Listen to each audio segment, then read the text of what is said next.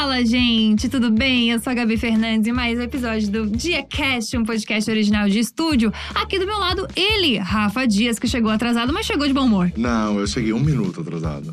Tudo bem, mas chegou atrasado. Um minuto, um minuto. Eu tô aqui, gente. Ontem eu não tava. Quero inclusive jogar um grande beijo pro Jean Ai, e pro maravilhoso. Lucas Guedes. Que eu, infelizmente, não pude estar aqui. Eu tava em Floripa, né? Mas É. tô aqui. Essa cadeira do Rafa, ela é rotativa, as pessoas é- vão surgindo aqui, vão Desde o primeiro a gente falou isso, né? Exato. Que desde o primeiro podcast, essa cadeira vai ser Mas volante. as pessoas sentem tua falta, um moreno alto, sensual, maravilhoso como você. É, que adora o teste do final, né? Adoro o teste do Adora final. o teste do final. Nossa, mas também Jean odiou. O Jean odiou. Odiou, tava reclamando o tempo todo do teste. Pensei, gente, ninguém gosta desse teste. Ele fez meu personagem? Fez o teu personagem, amei. E hoje a gente tá aqui com uma convidada super especial, que realmente, assim, ó. Poucas vezes eu fiquei muito nervosa pra apresentar esse Diacast. Hoje é um deles. Eu não sabia muito bem nem como falar, como é que dá esse oi pra essa mulher, porque ela é muito maravilhosa. A gente tá aqui hoje com a Thelminha. Oi, Gabi. Oi, Ai, eu tô muito, muito, bom tá aqui muito com vocês. feliz. Oi, gente. Muito maravilhosa. Ai, vocês. Eu tô muito feliz de estar aqui. Eu amo Ai. bater papo em podcast, gente. Ai, eu amo. Maravilhosa. Eu, eu gosto tanto dessa mulher. A gente tá muito feliz. A gente vai falar sobre, lógico, BBB, sobre um monte de coisa, fofoca, nude, mas antes roda a vinheta.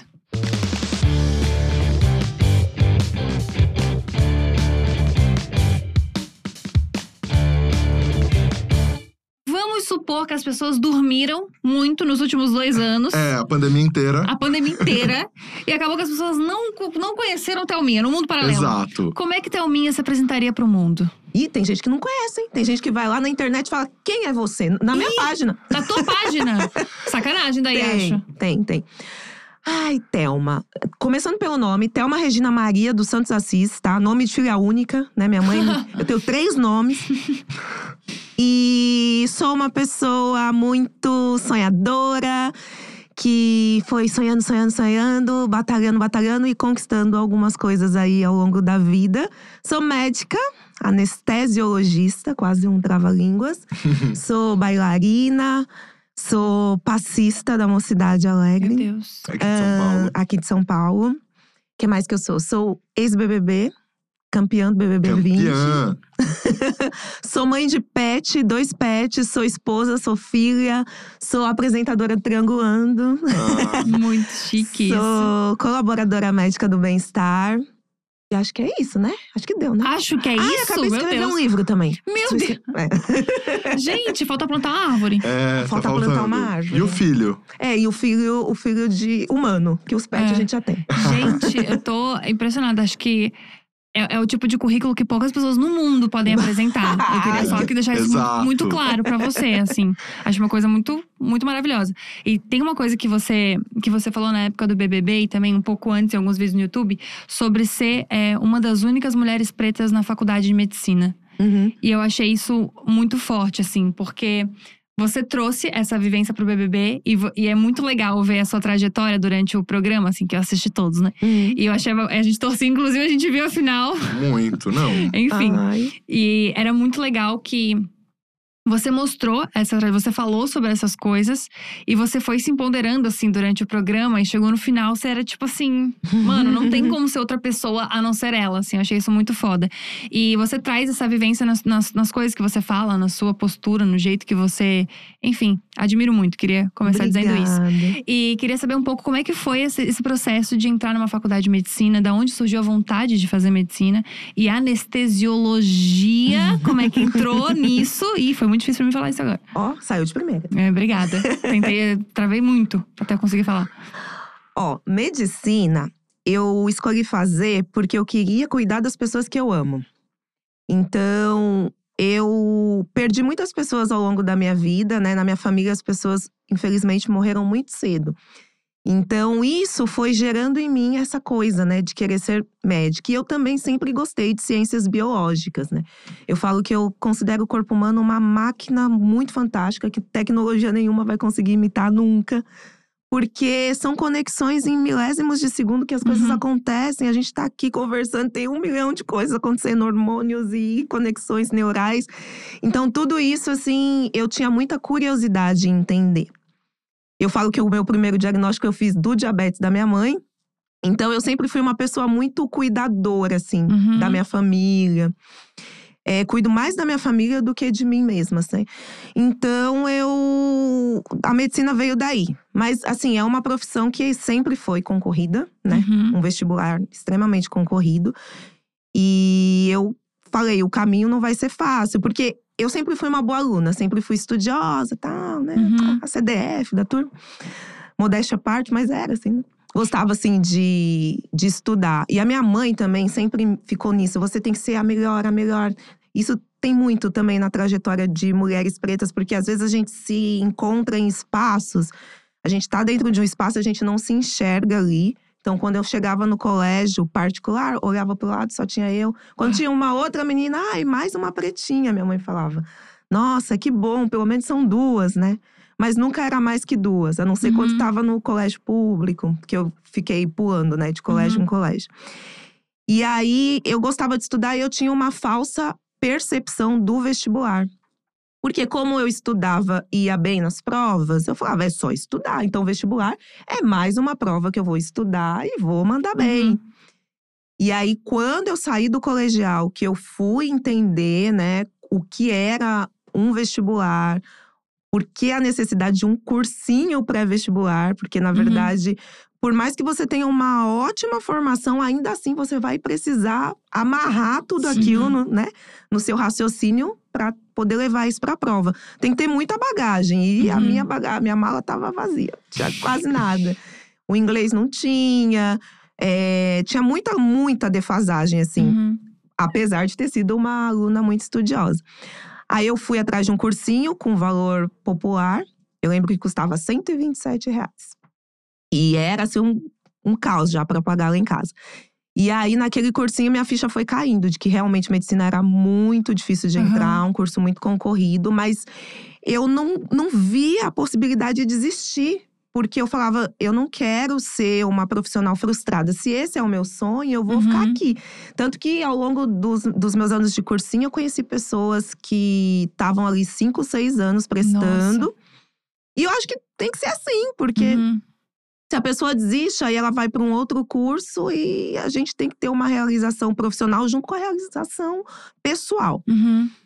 Então eu fiquei nessa, depois mudei de cursinho, fui para um cursinho um pouquinho mais caro, porque eu falei, eu preciso estar aonde os meus concorrentes estão. Uhum. Porque nesse cursinho que tinha um valor mais acessível, até tinha gente prestando medicina, mas era a minoria. Uhum. A maioria do pessoal estava prestando cursos de humanas e eu falava: não, eu quero estar recebendo o conhecimento que os meus concorrentes estão. Senão. Sim. já é uma largada super, né, super diferente. Eu preciso ir. Aí eu comecei a ir atrás dos cursinhos do pessoal que estava prestando, consegui uma bolsa de estudo, que eu falo que eu vivi com bolsa de estudo. Uhum. Balé, faculdade, cursinho. Consegui uma bolsa que era, sei lá, 50% do valor. E aí eu me preparei para o vestibular. Mas ainda assim, não deu. O que me colocou dentro da universidade foram as políticas afirmativas, né? Foi bolsa de estudo do governo, eu Que sou pró-unista. E aí gerou muito, né? Eu sou a prim- da primeira turma de ProUni, quando surgiu o ProUni, em 2005. Até Uhum. falei isso Uhum. pro Lula no Pro próprio Triangulando, Lula. pro próprio Lula. é. E quando chegou a cartinha do ProUni, eu não sabia o que era direito. Eu tinha contato com prova de vestibular em Lan Uhum. House, que eu não tinha computador em casa. Então eu pegava os dois reais, ia lá, pagava o horário na Lan House e ficava fazendo as inscrições nas provas de vestibular. Uhum. Eu falei, o que que é esse ProUni, né? E aí eu fiquei com medo. Olha só como na vida, eu acabei de falar pra vocês, não tem que desistir, né? Se eu Uhum. queria medicina. Só que eu fiquei com medo. Eu falei, talvez essa seja a única oportunidade que eu tenha de fazer a universidade mesmo. Estão me dando. Eu não vou perder essa carta, não. Aí tinha um segundo curso, que era psicologia. Porque da Uhum. mesma forma que o corpo humano é interessante, a mente humana Uhum. também é muito interessante. Aí eu falei, então, eu, eu armei uma estratégia. Não vou desistir do meu sonho, mas eu vou, faço psicologia, me formo como psicóloga, trabalho como psicólogo e pago o curso de medicina. Nossa, Caramba. Isso, é, isso foi o que eu pensei. era a ideia. Aí, coloquei PUC, psicologia e consegui a bolsa para Uni 100%. Aí fui fazer psicologia. Só que, gente, não tem jeito. Quando você não se identifica. Era Sim. medicina que eu queria. Aí no primeiro dia sentou um monte de psicólogo. Aí psicólogo gosta de quê? De Uhum. conversar, né? Uhum. Então vamos conversar. Primeiro dia de aula. Aí, por que você quer psicologia? Porque você escolheu psicologia. E eu falei, então, na verdade, eu não escolhi. Aí fui tentar Aham. explicar tudo isso. Eu quero medicina. Aí ficou todo mundo olhando pra minha cara, acho que já querendo me estudar, né? Tanto a professora quanto o pessoal do curso. Aí, então, essa minha turma de psicologia da PUC já sabia que eu queria ser médica. Aham. Ok. Aí passaram-se alguns meses, veio o ProUni de novo. Começou a dar certo. ProUni 2006. Aí eu nem sabia se eu poderia fazer essa mudança de curso. Aham. Pô, já tinha uma bolsa 100% na PUC, ainda vou mudar de Uhum. curso, né? Dá. Aí eu falei, não, vou tentar, não tem nada a perder. Aí eu, fui, aí eu falo, né, que aí entra a minha mãe, que é a mulher empoderada da minha vida, que eu me inscrevi de novo pra prova do Enem e fui pra balada no sábado à noite. A prova do Enem era no domingo. Meu Deus. Aí, domingo, obviamente, tava de ressaca. Inimiga do fim, como inimiga sempre. do fim. Só que a minha mãe sabia que eu tinha feito inscrição nu- numa prova. Ela nem sabia direito, mas ela Uhum. sabia que tinha. Aí ela bateu lá e falou assim: Você não tem uma prova hoje? Eu falei: Ah, mãe, desencana. Tentei medicina, não deu. Já tô fazendo psicologia. Depois, mais pra frente, eu pago a faculdade. Virei pro lado e voltei a dormir. Ela falou: Não, não, mocinha. Tem uma prova, você se inscreveu. Outras pessoas gostariam de estar lá. Então, levanta e vai fazer a prova. Gente, eu fui de Nossa. ressaca fazer a prova. Mas é aquilo que a gente fala, que eu gosto de. Até fiz uns vídeos no meu canal falando para vestibulando. Que você vai com a bagagem de conhecimento, mas muita gente também leva a bagagem emocional. Isso Uhum. pesa Exato. muito. Nossa. Quando você tira, né, esse- fator estresse, melhora muito. E eu não tinha isso, tá? De ressaca lá e fui, fiz a prova, mas fiz. Gente, eu quase gabaritei a redação. Eu lembro que a minha Mentira. nota foi muito alta na redação. E de ressaca. Eu lembro até do tema, era trabalho infantil. E aí eu arrasei na redação, arrasei em várias coisas. Exata, sempre, né, escorregando. Eu não sou exatoide, minha mente não é exatoide. Uhum, Apesar de ser anestesista, tá? Eu faço conta rápido pra calcular as doses. uhum. Mas assim, fazer fórmulas de Bhaskara, não sei o que, eu não era muito boa, não.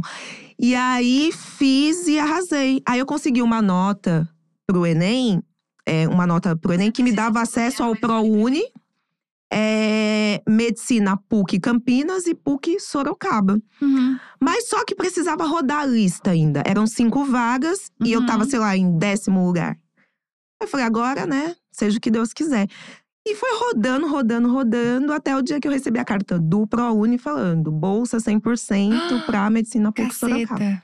Que foda. Aí eu falei, agora, tipo, eu fiquei meio que em estado de choque, né? Aí eu falei, não, agora eu vou, nem que seja pra dormir na rua, a gente não sabe. Tinha pouquíssima grana naquela época, eu não trabalhava, né? Porque eu tava nessa fase de Uhum. estudar é, psicologia, eu fazia faculdade um, um período super estranho. A carga horária de psicologia da PUC aqui de São Paulo é vespertino noturno. Nossa. Então eu entrava uma hora da tarde e saía nove da noite.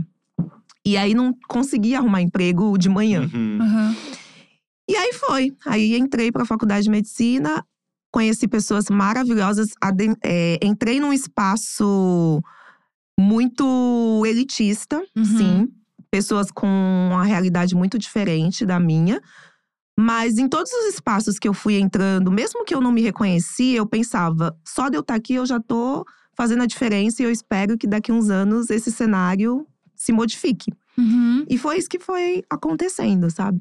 Quando eu entrei na faculdade de medicina, eram 600 pessoas, né? É uma média de 100 alunos por turma. São seis anos de faculdade. É, existiam outras pessoas negras, vai, duas, mas eles eram estrangeiros, porque a PUC tem um. Ah, entendi.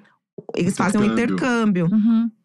Então, assim, brasileira, preta, retinta, era só eu, durante uma época. E, obviamente, depois, até eu me formar, Uhum. foi rodando as turmas e entraram outras pessoas. E na minha turma era só eu também, de, de mulher preta. Mas é isso, aí a gente vai se, se reconhecendo, né? E adentrando esses espaços e se empoderando. E aí, um dia desses, faz o quê? Uns meses atrás, eu encontrei uma caloura minha, né? Que a gente chama caloura, veterana. Uhum. E ela, médica preta, e se Hum. formou na PUC Sorocaba. E falou, você é minha veterana, não sei o quê. Ai, E que Eu fiz incrível. o quê? Chorei, né? Que sou chorona. Que demais. Então, realmente, aquela ideia que eu tinha de só de eu estar aqui, querendo ou não. Não que eu tenha feito diferença na vida dela, mas assim, quando a gente Exemplo. entra nesses espaços, a gente se procura, assim, né? Uhum. Então, Nossa, isso é muito representativo, isso é muito É. foda. É, É a representatividade na, é na essência, pra assim, gente. né? É muito importante. E o, D, Tanto o D nessa época já existia? O Denis, que é o, hoje o marido? D, meu marido. O D eu conheci no terceiro, do terceiro pro quarto ano da faculdade. Que eu falo que foi o período ideal. Porque aí os três primeiros anos eu fervia. Que aí eu era uma inimiga do fim fervida, entendeu? Você adora uma festa, né? Amo uma festa. Não, amo, amo. Eu amo. Ai, gosto. Ai, eu amo que na- no auge da pandemia também, você não, você, você não viveu isso Não desse vivi. lado de cá. Mas a gente, as festas do BBB eram as nossas Nossa, festas. Era exato. tudo que a gente, porque pensa, a gente saiu do carnaval Uhum. e lockdown. É. E daí não, não tinha festa no país, né? Ficou tudo parado e a nossa maneira de curtir era assistir vocês Uhum. curtindo uma festa. Depois tinha Então, after do, isso. DJ. E daí vocês estavam lá sempre até quatro da manhã. E eu tinha uma rotina de ir pra balada sempre. né? Uhum. E daí, de repente, no final de semana, eu tinha que ficar vendo vocês lá. E foi criando uma intimidade, assim. Por isso Uhum. que hoje, né, a, a gente ter essa proximidade, assim, eu acho incrível, porque eu me sinto curtindo festas, que, que eu já curti festas com você muitas Uhum. vezes, É entendeu? muito legal isso, é muito legal. Eu curti um pouco com esse BBB 21, porque Uhum. também tava em pandemia. É, eu sim. também abria minha cervejinha e ficava lá dançando com ele. Show, show da Ludmilla, não sei, eu também exato, fazia isso. Exato. Mas lá, é muito louco, né? Lá dentro a gente não tinha essa percepção, Sim. entendeu? A gente só ficava assim, tipo, ai, foi a Ludmilla presencialmente, aí de repente, o Alok, aí de repente não foi mais ninguém, aí começaram as lives, aí pra gente era uma felicidade aquela live, porque quando você tá confinado, qualquer rostinho diferente pra você, Sim, nossa. vídeo, né? É. E a gente não tinha essa sensação de que, nossa, lá fora as pessoas não estão podendo fazer o que a gente tá fazendo, abraçar, né? Beber no mesmo copo, a gente Sim. fazia tudo, né? Então, eu tenho, tenho, tem um momento selinho, do ela BBB trocava que eu, selinho com todo mundo. que eu queria muito te perguntar, assim, que eu acho que foi. Eu ficava assistindo, pensando assim, o momento que o Thiago falou pra você e pra Marcela ensinarem a galera na casa a lavar a mão. Eu achei aquilo. Cara. co- Como que foi pra vocês, assim, sabe? Sim, tipo, gente. isso, vocês serem professoras da galera pra ensinar todo mundo a lavar a mão. O que, que, que passou na sua cabeça, assim? Que a gente tava vivendo o quê naquele momento? Então, naquele momento, todo mundo fala, ah, você ficou, com- o que você sentiu? Mas muitas pessoas ali ficaram em estado de choque também. E aí, eu percebi que era um pouquinho, né, a nossa função ali, acalmar. Eu lembro que a Mari ficou desesperada, a Rafa ficou desesperada. Todo mundo ficou desesperado. O Pyong tava com o bebezinho aqui fora. E aí, eu falei, vamos orientar eles, né? Tipo, porque assim, eu, obviamente, é, nunca tinha me deparado com algo tão grave na medicina. Mas eu sempre confiei muito na ciência, né? Uhum. Então, o Thiago falou: "S- até agora, acho que eram 200 casos. A pandemia é para evitar que isso. O lockdown é para evitar que isso evolua. E só teve um óbito. Aí eu falei: ai, se Deus quiser, daqui 40 dias a gente já vai estar caminhando para uma vacina. Eu tinha uma coisa mais imediatista, assim, que eu sempre confiei muito na ciência. E realmente foi até que Uhum. rápido, né? Uhum. Um, se você for ver o tempo de produção Uhum. de vacina, não sei o que, mundial, foi muito rápido. Então, sempre confiei. E aí, ai, vamos sim orientar, é nossa responsabilidade, sim, porque ali ele colocou pra gente: é, todo mundo tá olhando pra vocês, vocês são referências, é, a gente BBB, né? Uhum. Então, vamos pedir para as pessoas ficarem em casa, vamos lavar a mão tal. E é uma coisa que a gente faz, tanto eu quanto a Marcela, a gente Sim. atua em centro cirúrgico, né? Então a gente lava a mão Uhum. dentro do centro cirúrgico, sei lá quantas vezes por dia. E aí eu lembro que até eu falei pra Mar, e aí, como é que a gente vai fazer? Porque existe a lavagem cirúrgica da Uhum. mão, que é um ritual. Uhum. E, demora. aí, e demora. E aí a gente falou: não, vamos fazer um meio termo aqui, né? Pra dar uma simplificada. A gente vai ensinar Uhum. a fazer escovação cirúrgica na, no BBB, né? Mas Mas aí que a vocês gente ensinaram a lavar Ensinou. aqui, ó. é, a ponta gente fez uma dedos, escovação assim, vocês cirúrgica fizeram- popular, assim. Mas foi muito legal, porque ali já nascia, que eu nem imaginava, que dali um tempo eu poderia estar orientando as pessoas sobre Uhum. saúde aqui Num fora. programa sábado pela manhã na Globo. Isso. Isso que é Sabe, muito foda eu- também. Eu não imaginava isso, mas foi muito legal. Essa coisa que a gente sempre fala do, do papel do médico como comunicador, né? Sim. Aham.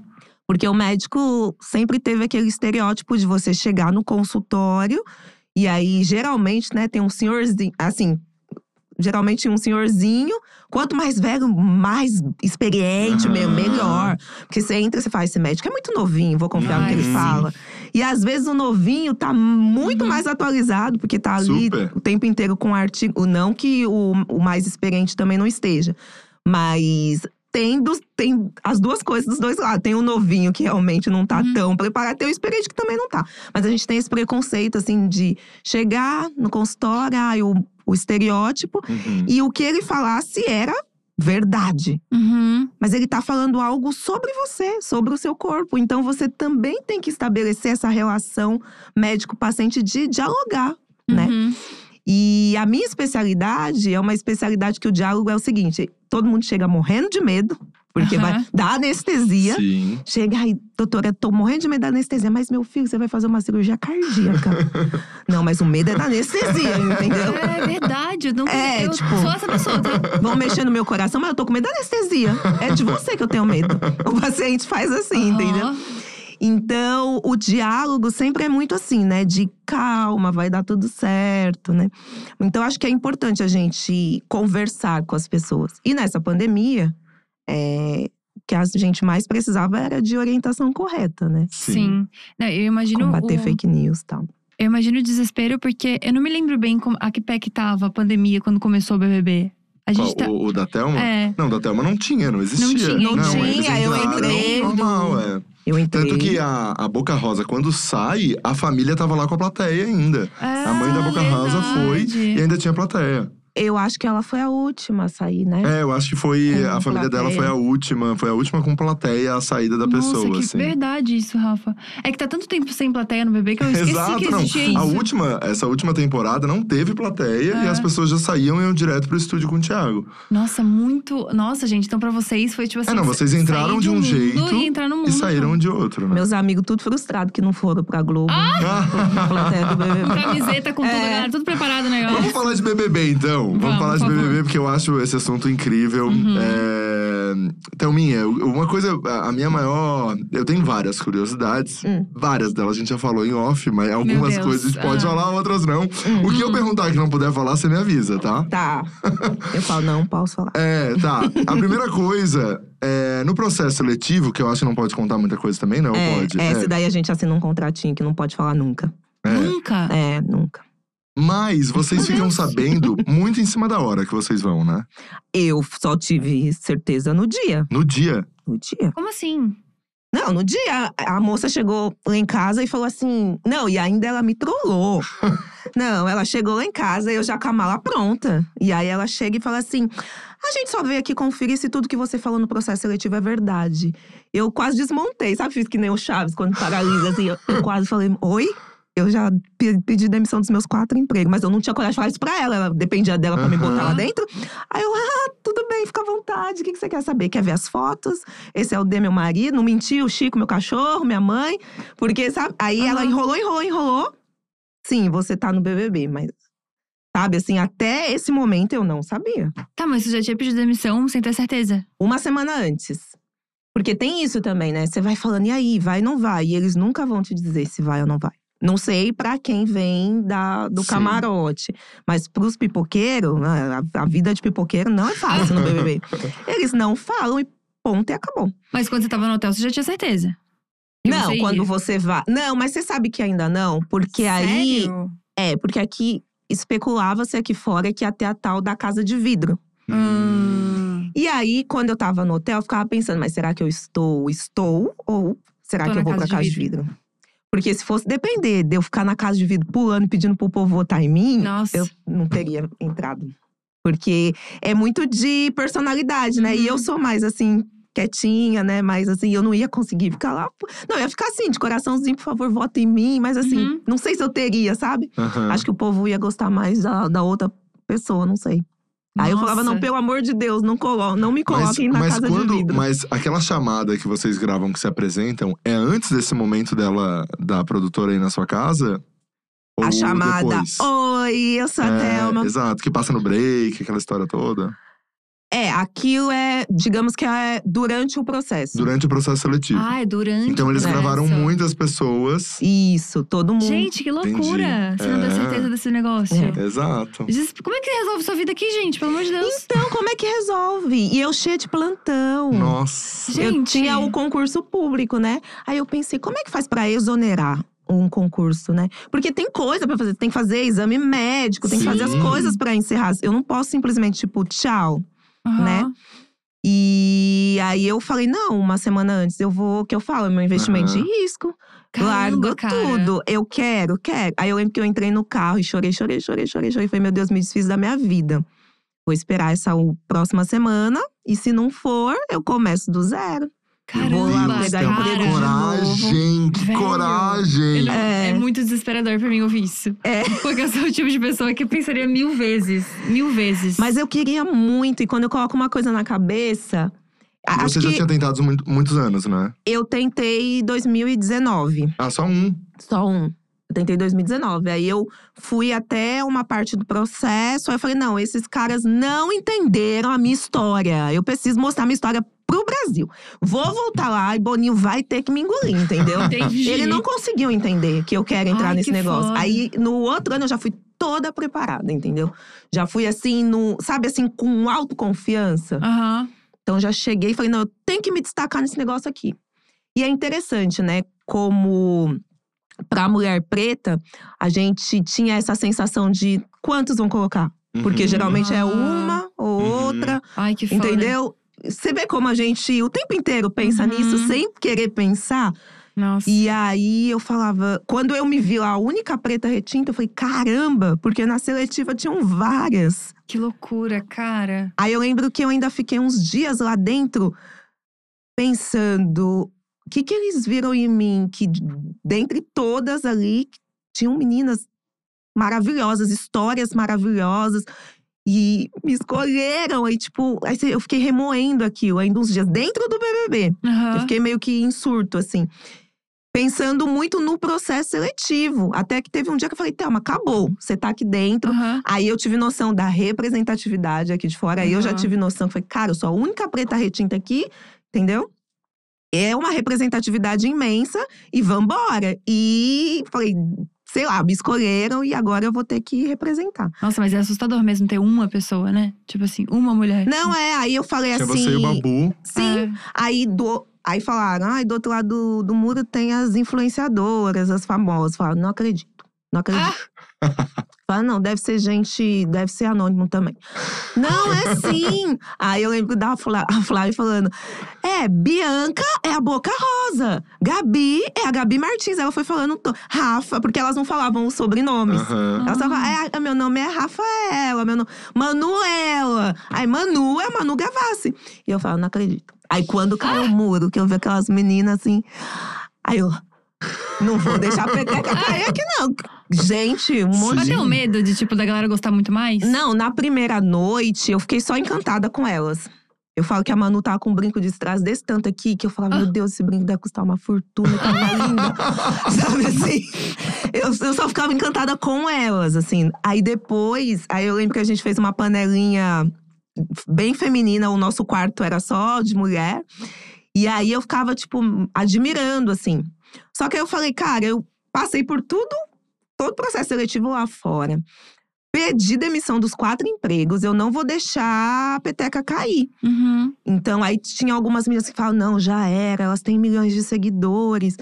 E eu falava, cara, mas é que foi tão difícil entrar aqui. E aí eu pensava, no jogo, eles vão ter que fazer alguma coisa Uhum. pra mexer o jogo pra que não seja injusto. Porque senão não Uhum. faz sentido. Você coloca várias pessoas com milhões de seguidores e vários pipoqueiros lá só pra, pra admirar eles. Não tem como. Sim. Nossa, e. Aí muito- eles realmente fizeram uma dinâmica que ou ia sair só os pipoqueiros, tipo, dividiu a Uhum. casa dentro dos votos. A gente, graças a Deus, ganhou a prova. Aí foi pronto, já não sai na primeira semana. Ficou mais uma semana. E o É. Boninho fala uma coisa sobre isso que eu Sim. acho incrível, que é. Ah, sobre o poder da Globo, né? Ou não Aham. o poder, mas assim, a influência, né? O impacto que tem você estar ali no programa. Uma semana ali, cara, não tem 10 milhões de seguidores, que era o que as pessoas tinham Sim, ali. faz diferença. Que, É. que ia mudar o negócio. Uma semana exposto, todo mundo te conhecendo, agora tá todo mundo de igual pra igual, vambora. Nossa, assim, e eu tava pensando sobre isso porque acho que é um dos únicos programas, assim, de, de reality que isso realmente não faz diferença, né? Porque, É, tipo As assim. depois desse formato, as duas que ganharam são. É. anônimas, né? Exato. Isso é muito louco. Tipo assim, e assim, a Juliette saiu Se bem que a 30 Juliette, a. Juliette entrou anônima e já ficou É, muito saiu muito celebridade lá dentro, é. né? Exato, isso é muito, muito louco. E eu queria saber, curiosidades agora, barra BBB. Como é que é a sensação lá dentro? Tipo, você pensa no que você tá falando mesmo? Você só tá vivendo? Se tem alguma coisa que você faz realmente algum tipo de estratégia? Porque eu fico pensando que, tipo, se fosse eu, eu entraria com um bilhão, bilhões de estratégias do que falar, do que não falar, de não ser cancelada, de pensar no que eu vou fazer. Mas também, depois de um tempo, tu consegue aguentar isso? Então, a sensação que eu tive é que depois de um tempo, tipo, dane-se o mundo aqui fora. na minha cabeça. Hum. Então, você começa a esquecer as coisas aqui fora. Eu lembro que eu entrei muito engessada Uhum. por conta da minha profissão. Hum. O medo do cancelamento, o meu medo do cancelamento não era social, era profissional. Nossa. Porque na, na medicina existe, né, um preconceito, uma hierarquia. Eu lembro muito bem que um dia dentro do centro cirúrgico, uma menina falou assim: Nossa, que vergonha alheia, BBB. Você assiste BBB? Ela estava criticando uma pessoa que assistia o BBB. Ah. E eu anestesiando e pensando, mal sabe ela que eu tô participando do processo seletivo. Ah. Sabe assim? Mas quando você tá lá dentro, aí você pensa, pô, estão acabando comigo lá fora. Uhum. E realmente estavam algumas pessoas, né? Mas aí eu dei a volta por cima, depois que eu venci, agora todo mundo gosta de mim. É, Mas muito médico falou, chefe minha, Mentira. chefe minha, falou: ai, a, a doutorazinha, bebezinha, bebezinha, bebezinha, sabe assim, Aham. diminuindo, Aham. subestimando, entendeu? Caramba, que loucura. Então, é, acontece isso, e eu sabia que ia acontecer, né? Então, eu entrei engessada muito por essa coisa profissional. Aham. Aí depois eu falei, quer saber? Dane, aí tem esse momento que parece que ficou um, assim, uma cortina na sua frente, você esquece o mundo aqui fora e começa a viver muito lá dentro. aham. Você fica preocupada ali com o que tá acontecendo, quem vai sair, quem não vai, quem vai votar, quem não vai. E aí foi quando eu comecei a ser cada vez mais, assim, me soltar mais, Uhum. entendeu? que foi aonde você começou a ganhar o público, eu acho. É. É, Porque eu acho que no começo, na sua trajetória no programa, assim, você realmente era uma das pessoas da casa, mas que ninguém falava muito. Uhum. é. E chegou no meio também, eu, eu acredito que o grupo ali, né, Marcela, todo mundo, o pessoal, fez tudo que fez. E, e aquilo dali foi te dando muita luz, assim, né? Eu acho Uhum. que muito do que se conta da, da história da Juliette também é o fato de que a Carol com K fez a Juliette existir. Eu acho que esse grupo também ter te deixado meio de lado ali fez você existir no negócio muito Uhum. mais. É. Mas o que eu, o que eu acho, assim, é, impressionante é que a gente viu o Brasil inteiro querendo que você ganhasse. Isso sabe? foi muito foda. Isso foi muito foda. Eu lembro, eu nunca. Eu, e eu assisti o primeiro BBB com a Marisa Hort e Pedro Bial. Assim, eu- Olha, eu, eu, eu Marisa realmente. É, Marisa Hort e Pedro apresentou Bial. o primeiro Mentira. BBB. Juro, mas ela saiu no meio da temporada porque parece que a coisa não funcionou. É, sério, sério, sério. Eu, eu, eu acompanho há muitos anos, assim. E eu nunca tinha visto uma comoção de todo mundo querendo que aquela pessoa, no final, ganhasse a história. E eu É. chorei, assim, ó. Porque você tem o nome da minha mãe. E, e tem, todo, tem toda uma história. E daí eu me vi muito, enfim, com aquilo dali, a pandemia, aquela história, a gente curtindo as festas juntos, porque eu tava curtindo festa com você. E daí você ganhou o negócio. Quando você sai, o que você faz? Você sai daquela porta E e você faz o quê, Thelma? Assim, tipo, o que, o que um vencedor do BBB faz quando abre aquela porta e acontece o quê? Com certeza você não dormiu a primeira noite, Uhum. mas o que Duas acontece? Duas noites? É, duas noites. virada, virada mesmo? É, eu fiquei. Acho que eu fiquei em estado de choque, assim. Aham. Eu. Primeiro que eu preciso dizer que eu recebi um carinho imenso da produção. É, a produção ali, sabe? Câmeras, produtor. Câmera não tive contato, não, mas sabe, produtor, assim, que Uhum. tá ali no dia a dia, que Uhum. faz a, a máquina girar, porque a gente tem a diretoria, tudo, Uhum. mas tem o pessoal que Uhum. tá ali. E esse pessoal foi muito carinhoso comigo, nos bastidores. Porque afinal de contas, a gente tava entrando num mundo que parecia um filme de ficção científica, né? Nossa, teve isso ainda, né? Máscara. Porque É. além de tudo, tava o mundo do jeito que tava. E não tinha mãe, não tinha ninguém, assim. Da minha família só foi o D pra lá. Então, eu foi bem tenso, assim. Mas enfim, aí começa. Eu lembro, assim, que a gente saiu tava cada uma dentro do seu carro, né? Que eles levam Uhum. a gente lá pro, pra fazer TV depois. E tinha umas pessoas na rua que pegaram o carro e começaram a perseguir a gente e gritar o nosso nome. E aí é muito estranho isso, né? De você ser uma pessoa anônima e de repente as pessoas te chamam pelo nome. Porque não foi uma coisa gradativa pra você, porque você estava confinada, né? É. Tipo, aqui a gente viu as pessoas se apaixonando por ti. É. Mas você simplesmente saiu e tinha fã. Isso. É muito. Até hoje é muito estranho, assim. Às vezes tem gente que chega chorando, assim. Eu quase choro junto, mas pode chorar, pelo amor de Deus, que eu, que eu fiz pra você. Não chora, não. Porque é estranho, a pessoa chega, às vezes, tremendo. E é muito gostoso também, né? Receber o carinho das pessoas. E sempre tem algum ponto de identificação. Por isso que eu falo que rea- reality show é identificação. Sim, muito. A sua mãe chama Thelma, às vezes é uma estudante de medicina, Uhum. sabe? Sempre tem algum link. E como eu sou essa pessoa doida que já fez tudo um pouco na vida, então acho que são várias pessoas Eu que tenho- se identificam comigo em alguma coisa. Tem uma coisa que eu já falei pra você, que foi também no meio do programa. Eu fui, né, procurar você no YouTube pra ver, vai, vai que essa pessoa tem um canal no YouTube, né? E tinha. E daí tinha, e tinha, um, essa e pessoa- tinha um vlog da Thelma na parada. E Ai, você tem uma foda. baita identificação, e lá você falou várias vezes Uhum. sobre a comunidade, né, LGBTQIA. E, e isso também fez eu pensar, meu, eu quero muito ser amigo da Thelma. eu quero muito estar agora próximo é? dela, agora só. Sonhos estão na realidade, achei ótimo. Mas é isso, gente. Eu tava. Eu, o YouTube foi o lugar que. O primeiro lugar que eu comecei a produzir conteúdo. Eu amo produzir conteúdo aqui. Nossa, você já tem um negócio artístico seu antes de BBB. Ah, já você fazia. existia, sim, eu Você falo. fez balé durante anos, né? eu Formada amo em balé. arte. É isso? É formada que fala? É, formada. Dos 8 até os 22 você fez, né? Foi um negócio Sim, assim. dos 7 até os 22. Nossa, é muito tempo. Muito tempo no palco. E quando é que você criou o, o seu canal no YouTube? Foi 2017. 2017. Pra É. falar sobre. Então, eu consumia, na verdade, o Denis, meu marido, começou a consumir muito conteúdo no YouTube. Uhum. Aí eu também com- comecei a consumir. Até semana passada eu tava com a Todd Crespa aqui no, Ai. com os meninos do Diva. Amo ela muito. E eu falei pra ela a importância do conteúdo dela pra mim. Uhum. E de várias mulheres incrível. pretas, porque Ela é elas, elas começaram com esse movimento de transição capilar nas redes sociais. E isso me empoderou. Ai, que Uhum. foda. E, Inclusive, a Mandinha você vai vir aqui também, hein? Nossa, Beijo, a Todi, Amandinha. sou apaixonada por ela demais. Linda demais. E o trabalho delas foi muito importante.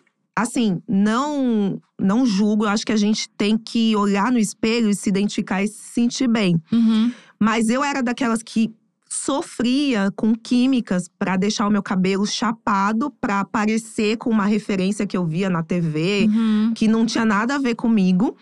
Só que muito mais do que estética, eu fui entendendo a minha ancestralidade durante esse processo de Aham. transição. Então, todas essas meninas pretas que estavam, muitas aqui no YouTube, porque eu acho que.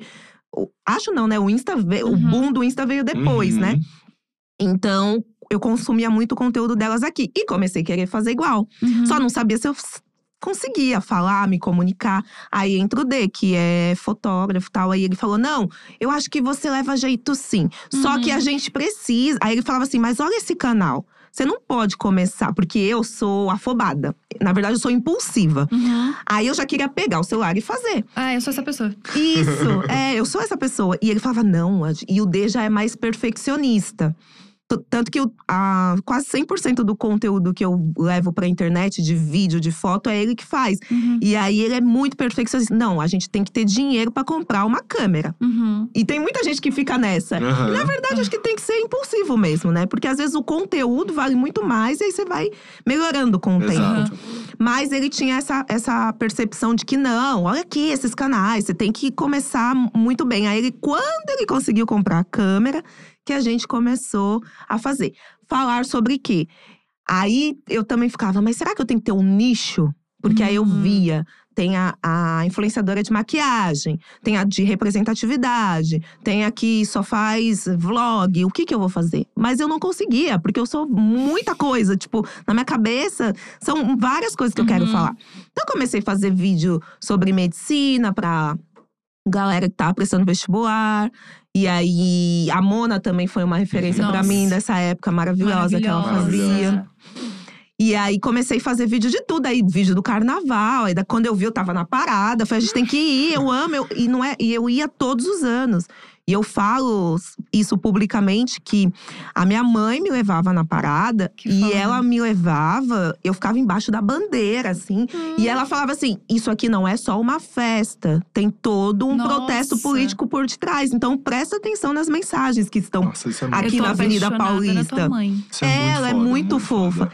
Ela me ensinava isso, entendeu? Então eu ia há muitos, muitos anos e eu falei: não, vamos vlogar aqui na parada, não Nossa, sei o quê. foda. E aí, quando de repente eu me vejo tirando foto com um monte de gente, e, e você vê como é, o mundo é muito louco, né? Porque eu tirei foto com um monte de gente que eu nem conhecia. Então eu já era essa pessoa que, né? Tinha uma luz, um negócio diferente. Ai, eu gosto de. Eu sempre fui exibida. Eu cheguei no Rock in Rio, eu falei, eu preciso, eu preciso ir, eu preciso me destacar de alguma forma. Que como vai ser? eu vou pegar uma jaqueta. E eu sempre me inspiro em alguém. Eu falei, eu vou comprar um- uma jaqueta de brilho. Aí vi a rica de marré com uma jaqueta. Aí fui lá, pau. Onde ela comprou? São Bernardo do Campo. Tava de plantão em São Bernardo do Campo. Meu Deus. Liguei, cabia no meu bolso a jaqueta dela, porque tem coisa rica que não cabe no bolso, né? A gente sabe, né? Opa! Ela não é rica só no nome, não. Aí, beijos, aliás, amo. Aí ela pegou, fui pegar minha jaqueta de brilho. Aí cheguei no Rock in Rio, aí falei, não, vou lançar umas tranças também, boxeadora. Aí cheguei toda assim, pau, vem um repórter me entrevistar. Aí eu falava, tá vendo? Aí eu falava pro tá vendo? Eu vou entrar nesse BBB, eu vou ficar famosa. Aí eu E ele, tipo, hoje em dia a gente conversando sobre isso. E aí tem vários vídeos meus nesse Rock in Rio. E aí fui entrevistada. Quando eu saí do BBB, eu fui entrevistada pelo, pelo Extra. Quando eu saí do BBB, eles fizeram uma capa. E o mesmo jornalista que me entrevistou Ai, no Rock Rio como anônima fez essa capa. Ai, Que legal. foda. Então é muito, muito louco, né? As Nossa, voltas que o mundo dá. Nasceu pra isso, né? Porque você saiu do BBB, daí você come- já engrenou em 500 mil coisas mais. Agora você tá realmente sendo apresentadora. Além de estar na Globo, você também tem o Triangulando. que Foi um puta de um projeto foda. É. Inclusive… É da Distard também, Rafinha dirigiu, exato. maravilhoso. E duas temporadas maravilhosas, mas eu sou obrigada a falar da segunda temporada que você entrevistou o Lula. Que a gente tava falando antes de entrar ao vivo aqui, que existem, existem níveis de poder. Existe você ser muito poderoso e existe você ser poderoso a nível de entrevistar o Lula. É. Como é que foi isso? Da onde surgiu esse contato e como foi pra você? É, então, primeiro que assim, eu sempre me preocupo muito. Eu gosto de ocupar vários espaços, mas com Uhum. muita responsabilidade, né? Sim.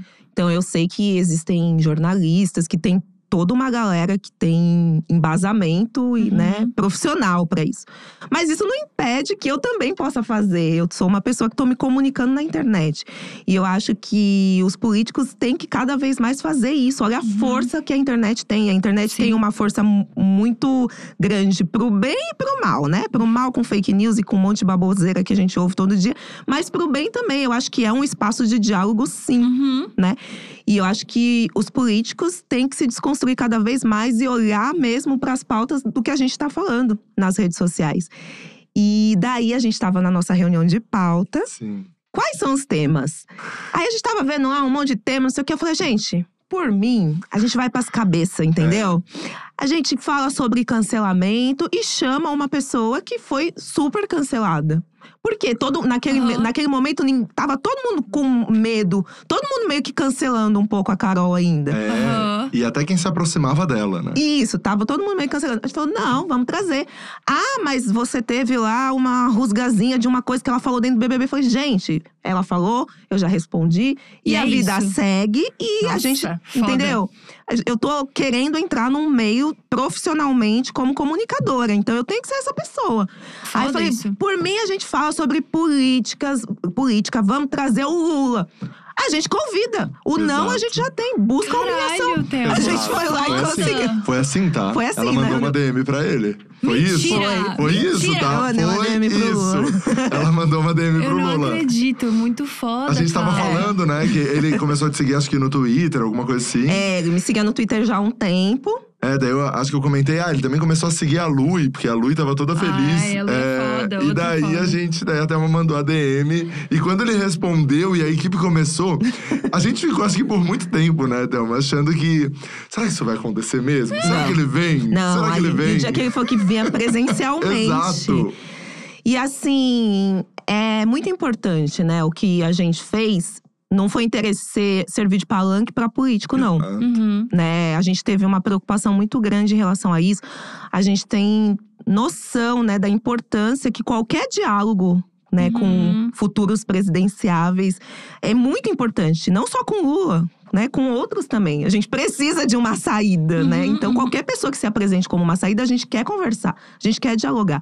Mas a gente precisa se sentir representado, que foi Sim. o que a gente abordou no Triangulando. Então, não adianta eu querer eleger uma pessoa que não dialogou comigo sobre machismo, sobre racismo, são as coisas que eu vivo, sobre desigualdade social, que foi o que a gente conversou. A gente está Uhum. num país extremamente desigual, vive num país extremamente desigual. Tá um caos, né? Gasolina, fome, desemprego. E aí? A gente Uhum. vai deixar só pra ficar ouvindo o político lá em 2022, naquele momento que ele tem de campanha eleitoral, que ali, ali tudo é muito bonito? E- Não, a gente quer antes, a gente Aham. quer conversar sempre. Não, e, e tiveram perguntas bem fortes, né? Sim, Nesse sim. sentido, assim. Eu achei isso muito legal. O, o nosso diretor aqui do podcast, ele trabalhou com TV durante muito tempo. E uma das coisas que ele me ensinou é que a gente precisa ter um ambiente confortável para as pessoas, né? Para as pessoas poderem falar as coisas que a gente quer ouvir de fato.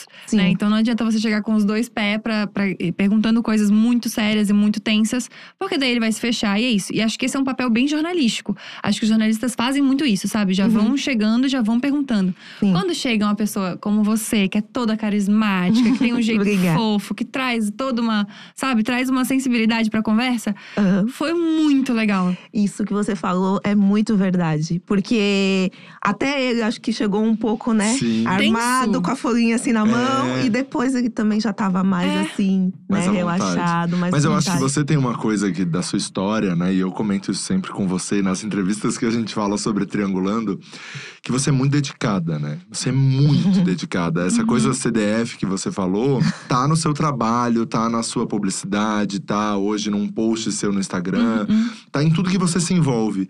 E no Triangulando, assim, as pessoas é, que não viam o bastidor, a gente fechava o roteiro um dia antes e a Thelma falava: não, durante a madrugada eu vou ver isso aí. E ela realmente mexia Aham. no TP todo e, e- e se dedicava, estudava. E, e isso é muito legal pra uma, uma equipe que tá fazendo o negócio, sabe? Uhum. Uhum. Pra equipe inteira, não só eu que tava ali dirigindo, mas todas as pessoas que estavam envolvidas viam a sua dedicação e ficavam mais dedicados ainda. Ai, que assim. legal. E isso transparece pro entrevistado também, pro Aham. Lula, pra Lin, pro Celso, pra todo mundo que tava na- no programa. Eu tenho certeza que essa sua segurança e esse seu lugar faz a pessoa ir, relaxando, assim. E eu acho que foi o que Uhum. aconteceu com o Lula, né? No final ele tava muito tranquilo, muita Sim. vontade e conseguiu falar tudo que a gente queria ouvir, né? Exatamente Ai, isso. gente, é, obrigada, Rafa. Eu acho que não existe profissão fácil. Tudo que a Uhum. gente se dedica a fazer, a gente tem que fazer direito. Uhum. Então, ah, eu sou influenciadora digital, então eu vou ser a influência. Tanto que semana passada, até na internet, votaram que eu ganhei um prêmio de influenciadora social. Eu fiquei tão feliz, porque é pra esse lado mesmo que eu Uhum. caminhei. Eu tenho mu- muito cuidado quando eu vou transmitir uma mensagem, né, Uhum. em rede social, porque eu tenho noção do impacto. A gente, às vezes, a gente acaba esquecendo, né, mas é muita gente que se identifica. Sim. E é muita responsabilidade, né? Então eu sempre foco assim, ai, vamos produzir aqui, então vamos fazer desse jeito. Eu sou realmente essa pessoa focada, assim. E dá eu, pra acho, ver isso. Eu acho que acaba fluindo melhor, assim. Essa coisa da equipe que você falou, eu não sabia. Nossa, obrigada. Nossa, o povo ama. Nossa, muito foda. A gente tem uma, uma outra, eu tenho uma outra coisa pra falar. A Lorelai tá aqui enlouquecidíssima. Ai, amo! Um beijo! Agora me conta uma coisa, como foi participar do Corrida das Blogueiras? Ai, gente, como eu amo. Primeiro, assim, né, que os meninos do Diva, eu falo, já falei dez vezes. Quem é fã meu e dele já fala, ai, de novo essa história. Sim, eles são os responsáveis por eu estar aqui. Porque através do, da collab que eu fiz com eles, que eu conheci o Léo. Isso. Aí eu falei, "E como é que faz, Pra entrar na dia. pra entrar na dia? Não, conversa aqui com ele. E aí, quando eu vi, tava na dia, com o meu canal sendo super bem assessorado.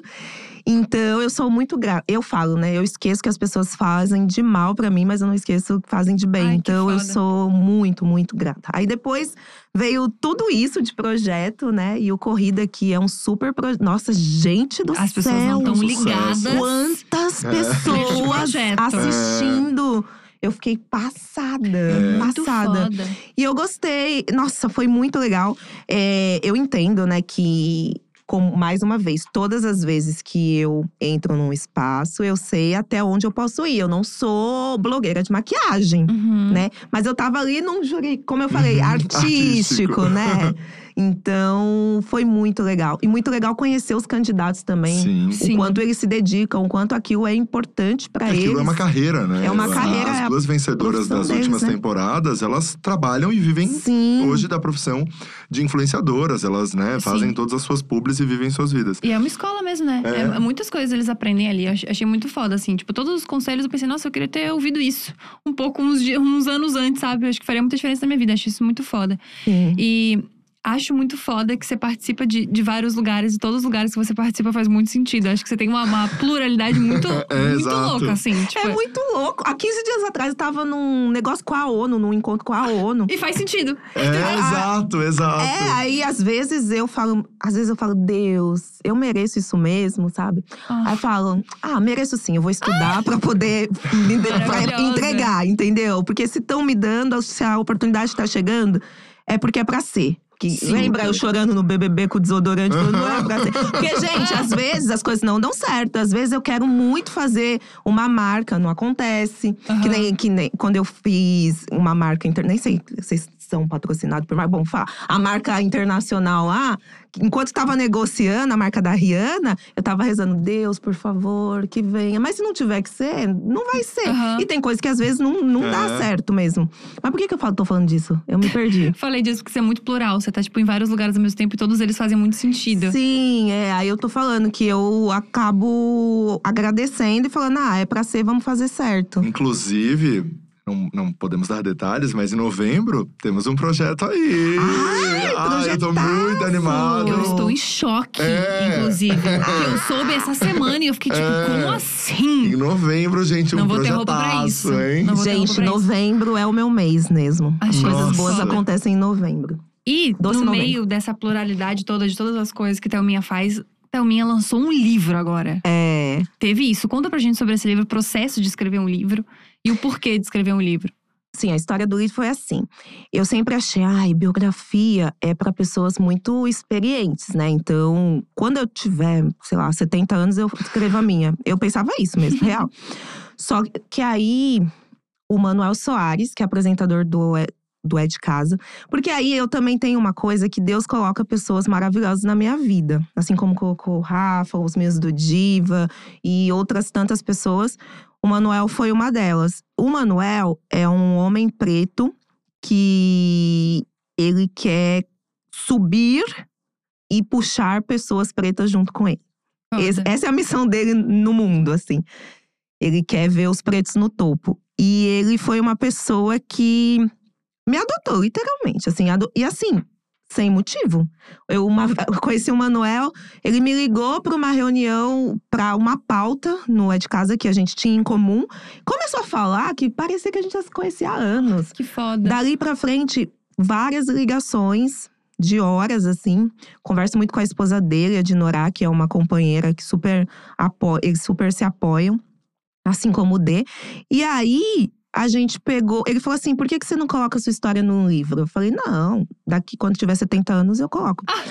Aí ele falou: não. A sua história é a história de muitas mulheres brasileiras que podem se sentir inspiradas por você, incentivadas por você. Aí eu falei, ah, é? Aí ele falou: não, você tem que escrever um livro, esse é o momento. Só que é super difícil, né? Nossa. Aí foi. Aí ele me apresentou a Milly Lacombe, que é uma jornalista super foda.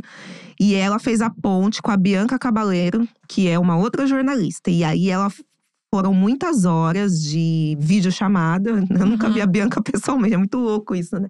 Eu escrevi um livro junto com ela, com a colaboração dela, eu nunca vi a menina pessoalmente. Beijo, Bianca. Inclusive, ela foi fazer pós na Europa. É maravilhosa. E aí ela foi me ajudando ali, né? Ela fez todo. Eu fui relatando a história e ela foi colocando no papel. E depois ela me passou para eu Aham. fazer a limpa, né? E arrematando uma coisa aqui, uma coisa ali. Trabalho de um ano.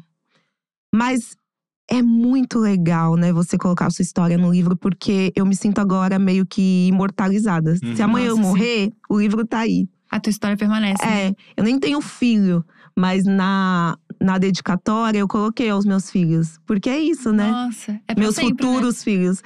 É pra sempre. E realmente eu falava isso já na época do YouTube, quando eu comecei a produzir conteúdo.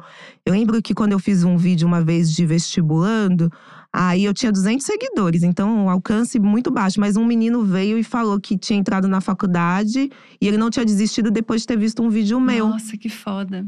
E aí eu, sabe, aquilo. Eu falei pro Denis, nossa, o nosso canal tem 200 pessoas, mas se a gente fez diferença na vida de uma, já tá ótimo. Uhum. E com o livro é a mesma coisa, assim. Sim, eu acho, É. isso, acho isso muito bonito, porque é aquele rolê, né? Tipo, acho que o Rafa me falou isso uma vez, que trabalhar pro teu trabalho ser maior que você, sabe? Pro teu trabalho continuar depois que você não Sim. estiver mais aqui. Isso é uma coisa que eu levo muito pra mim também. E eu acho que é uma coisa muito importante isso que, que o Manuel te falou, de que a tua história, ela já inspira pessoas hoje. Você não precisa viver mais do que isso Não precisa viver mais 35 É. anos. Pra falar sobre isso. Tipo, o que você já viveu até aqui já faz muito sentido. E eu queria saber o que que você acredita que seja a sua missão. Quando você falou que a missão do Manuel é trazer pessoas pretas pro topo, qual você acha que é a tua missão hoje? Depois de tudo que você viveu, depois de tudo que você passou. Ah, é também empoderar mulheres, mulheres como todas e mulheres pretas mais ainda, né? É muito bom quando a gente se enxerga em todos os lugares. Sim. Eu tava vendo outro dia, essa semana tem uns sites, né, da, da comunidade, é um monte de pessoas pretas numa lancha. E aí, aí tem gente que vai falar, ai, nossa, mas é mimimi. Não, gente, não é mimimi.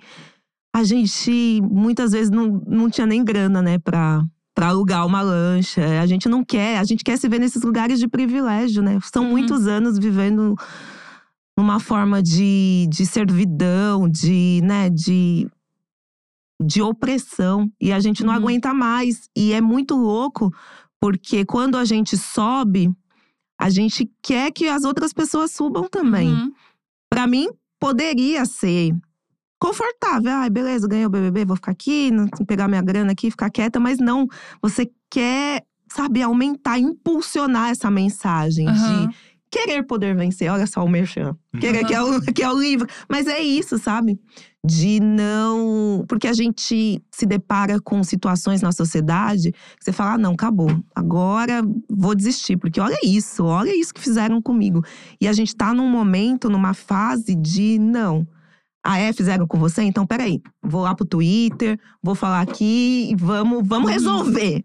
Vamos resolver. Então, acho que essa é a, a minha missão, assim. E também da parte como médica, né? De sempre estar ali unindo minha profissão de alguma forma Eu acho isso muito com a foda, porque comunicação. quando eu vejo mulheres como você, como a Mona, como a Maju, como a- essa galera, tipo, que começou e tá abrindo um caminho bizarro, eu vejo assim, nossa. Talvez nem tenha noção do quão importante isso é. Porque você realmente, tipo assim, o que eu imagino é você abrindo um caminho mesmo, assim. Uhum. Tipo, agora vai ficar um pouco mais fácil. Pra próxima vai ficar um pouco mais fácil. Pra outra vai ficar um pouco mais fácil. E isso é muito foda, assim. Te admiro muito nesse lugar. Eu tava Obrigada. completamente apavorada pra essa entrevista, porque eu tava tipo, gente, ela é muito foda, o que, que eu vou fazer? E tava todo mundo Ela é assim, Gabi. maravilhosa. Quem tem o prazer de conhecer essa mulher, ela é maravilhosa. Eu tenho umas É. perguntas aqui, ó. Por favor. Manda. Vamos lá. Já fe- fez alguma plástica depois que saiu do BBB? Antes você tinha colocado silicone, né? Uhum. E fez alguma depois que você saiu? Não. Não? É, Thelminha, o que, que você fez com um milhão e meio? Tá no banco, guardado, rendendo. E por lá vai permanecer por muitos anos, se Deus quiser. Amém. Essas eram as perguntas que estavam aqui. Lorelai as- tava aí, Biela Não, também. Loure segue aqui, ó. Ela tá curiosa. Quando eu falei do projeto, ela tá curiosa. Ai, e tem, tem aqui uma hashtag, ó. Lorelai grava com a Thelminha. Ah, a gente tem que fazer. Tem que fazer essa collab acontecer. A Bielo é. tava por aí também, muito Tava, tava Bielo, Bielo por aqui beijos. também. Maravilhosa. Thelminha, e, e projetos? A gente tem um projeto em novembro que não vamos falar, mas Sim. seus projetos pro futuro. O que, que você tem de planos aí pro futuro? Triangulando é meu bebezinho, né? Eu Vai ter amo. terceira temporada? Vai Com ter. certeza, Vamos se Deus quiser. acontecer. Inclusive, acho que é legal a gente falar, né? A gente sempre, você sempre fala isso nas entrevistas. é, que a gente conseguiu colocar essa temporada desse tamanho com o apoio do YouTube. Sim. E que a gente tá aberto para as marcas que quiserem patrocinar a próxima temporada Aham. que a gente vai fazer. Sim, a gente quer muito marcas, a gente precisa fazer isso acontecer. É um projeto que muita gente gostou, Uhum. né? E é lindo, né? Visualmente é, É, muito bonito. a ideia do Rafa, vocês sabem, né? E eu sou, me sinto muito lisonjeada de ter sido escolhida para ser essa pessoa que encabeçou Uhum. um projeto tão, tão bacana. Mas Muita eu te gente falei, elogiou, mas- mas- menino? mas eu te falei que a ideia surgiu de você lá dentro no programa, né? Aliás, a gente Porque- tem que registrar isso, hein, É, Rafa? Daqui a exato. pouco o povo começa a plagiar, gente. Exato, porque até uma no programa ela escutava ali, ó, o Prior e o Babu. Dela escutava Ah, é a Rafa e a, É. e a Manu. Dela escutava a Marcela. Dela ficava ali mediando aquela Ah, coisa, é verdade, sabe? cara. Mas ao mesmo tempo ela não mandava ninguém tomar no cu. Como assim, cara? Ela- Às vezes queria. eu falo, não aguento É. mais vocês. Vai todo É. mundo esconder. Mas eu tá bêbada. Precisava tá, né, pra falar. Não, algumas vezes. Gente, e quem acha que até o medo tomando cerveja é energético, É, tá? Deus. Meio-dia, Gente, gente, cerveja calma. ainda não, né? Mais É. tarde, mais tarde. É energético. Nossa, mas você é muito, muito coesa, muito coerente. Você né? é. Eu não e- seria assim, não, gente. E a ideia surgiu daí, de você tá triangulando realmente É. lá dentro. E daí eu te convidei, você é maravilhosa. Nossa, mas é, é muito difícil, né? Você. Porque são pessoas muito diferentes e tá Uhum. valendo um milhão e meio, né? Exato. Então você nunca sabe se a pessoa realmente agiria daquele jeito, pensaria daquela forma aqui fora, né? Uhum. Então é um jogo que você tem que ter inteligência emocional pra ir mediando tudo isso mesmo, né? E eu acho muito legal no Triangulando que existe um lugar de não julgamento, que eu acho muito importante, assim, também. Que é muito difícil tu entrar limpa, sabe? Pra fazer o rolê. A ideia é essa. É. É às vezes, porque às vezes a pessoa tem uma opinião formada sobre aquele assunto. E aí a gente vai dialogando e o convidado te joga um questionamento que você fala, ué, não tinha pensado por Uhum. esse lado? Não é que é verdade? Muitas pessoas já chegaram pra mim com isso. Isso é, é, isso é, tipo assim, eu acho que isso é o.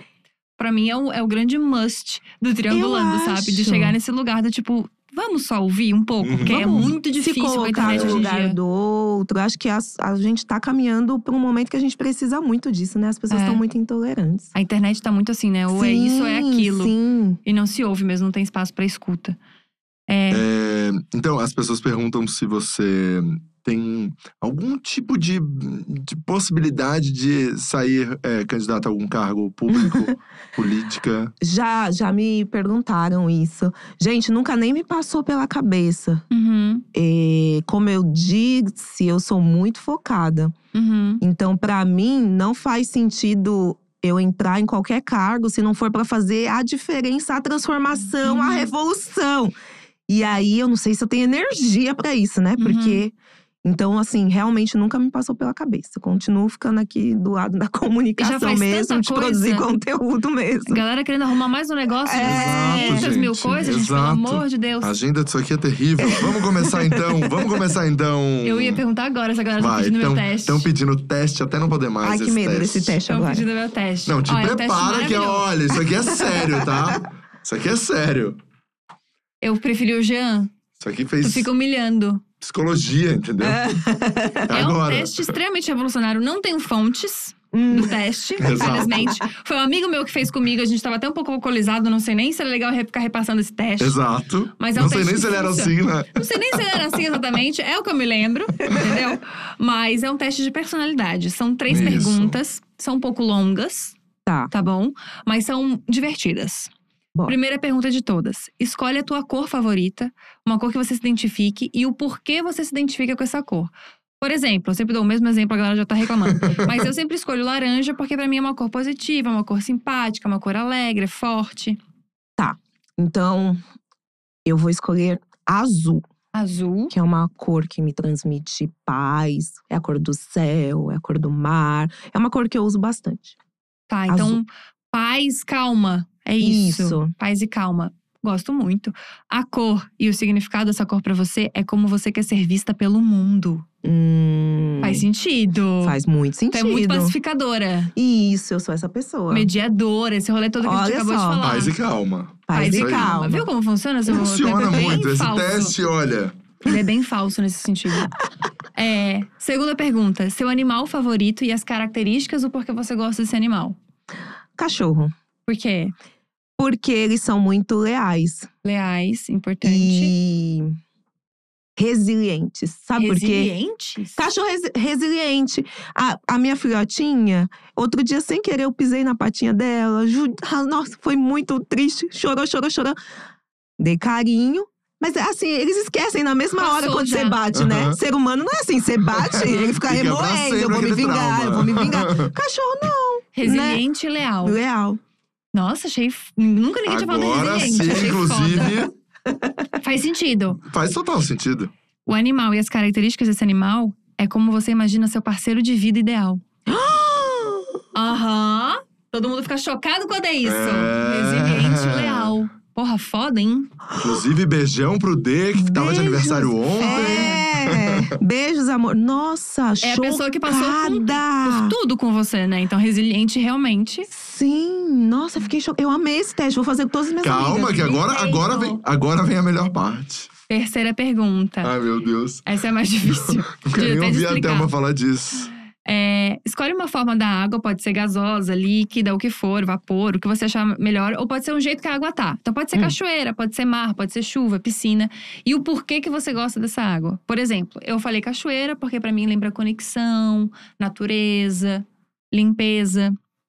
Hum, tá. Essa é mais complicada, essa é mais lúdica. Eu não sei nem se é legal fazer sóbrio. É. É o mar. Ali, mar. sabe? Beira da praia, mar, porque você não consegue. É uma ideia de, de infinito mesmo. Imensidão. De imensidão. Olha aí, É, imensidão, infinito. mais alguma coisa? Ah, imensidão, infinito. Mas ao mesmo tempo tem uma coisa de, de potência, né? Potência e É muito grande. grande, não, né? Pode ser, acho uma boa. Tem que ser grande, tem que ser potente, Rafa. Isso. Opa! Que que é? Tem que ser grande, Isso. tem que ser potente. É isso! A água e as características Ah. da água é como você enxerga a sua vida sexual.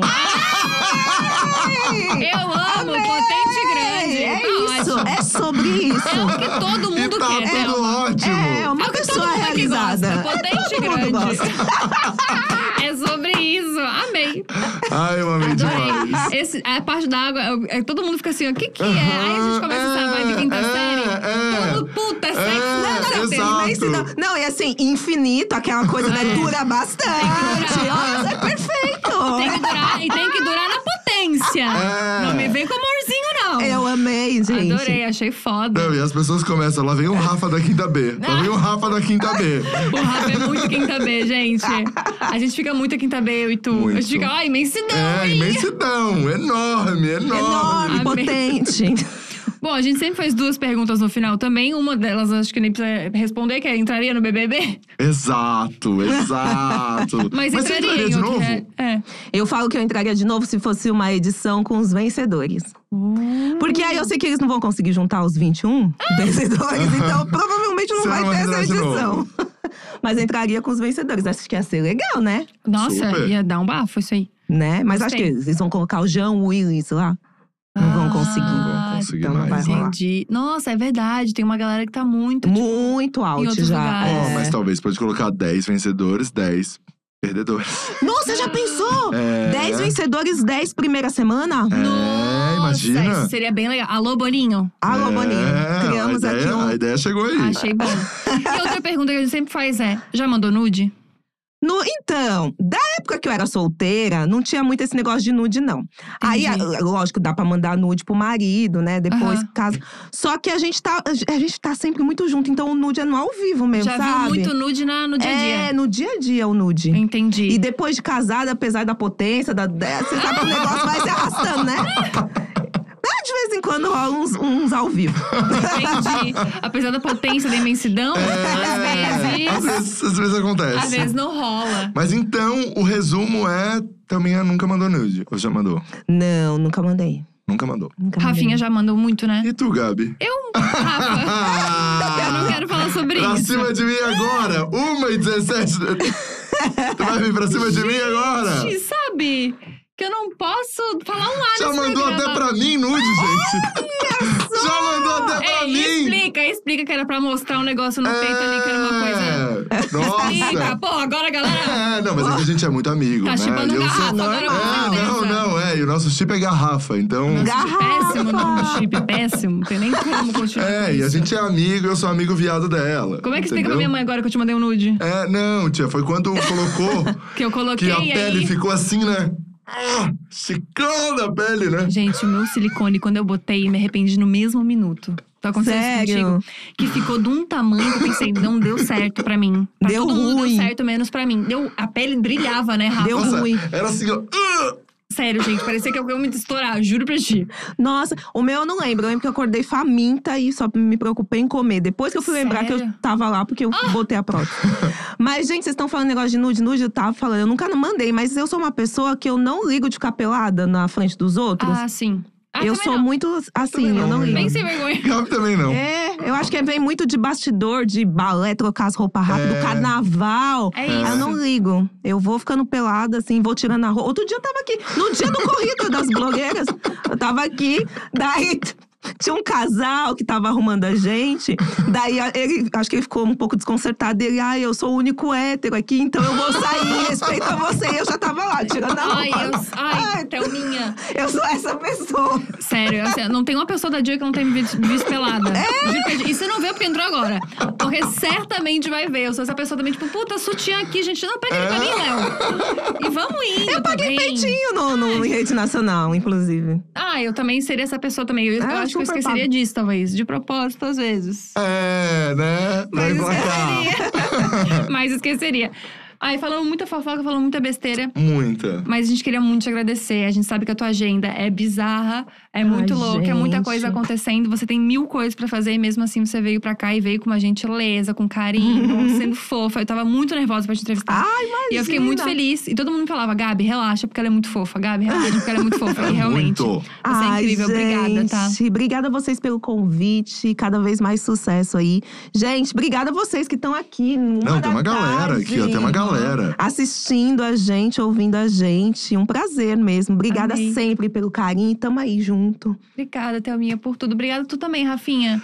Nossa, gente, eu só, só quero falar pra vocês, a galera ficou maluca, assim, o que, que vai acontecer em novembro? Ai, meu gente. A gente vai juntar, vai, vai acontecer uma coisa aí. Não, é e isso. vai ser um, um plot twist atrás de plot twist. Ai, porque vai vai ser ser um demais. crossover. Vai ser um Mas não, vamos, mas não crossover. vamos falar muito, porque Que, vai pelo ser. amor de Deus. É isso, é em Eita, novembro. Vai ser foda, vai ser foda. Gente, queria agradecer a audiência de cada um de vocês aí que assistiu a gente até aqui. Lembra sempre que agora a gente tá de segunda, a quinta, meio-dia com várias pessoas maravilhosas. Se você perdeu, não fica preocupado, já se inscreve aqui no canal da Dia pra não perder amanhã e confere os vídeos de todas as pessoas que passaram por aqui. Já teve Luba, Jean, Lucas, já teve Gusta, já teve uma galera muito foda.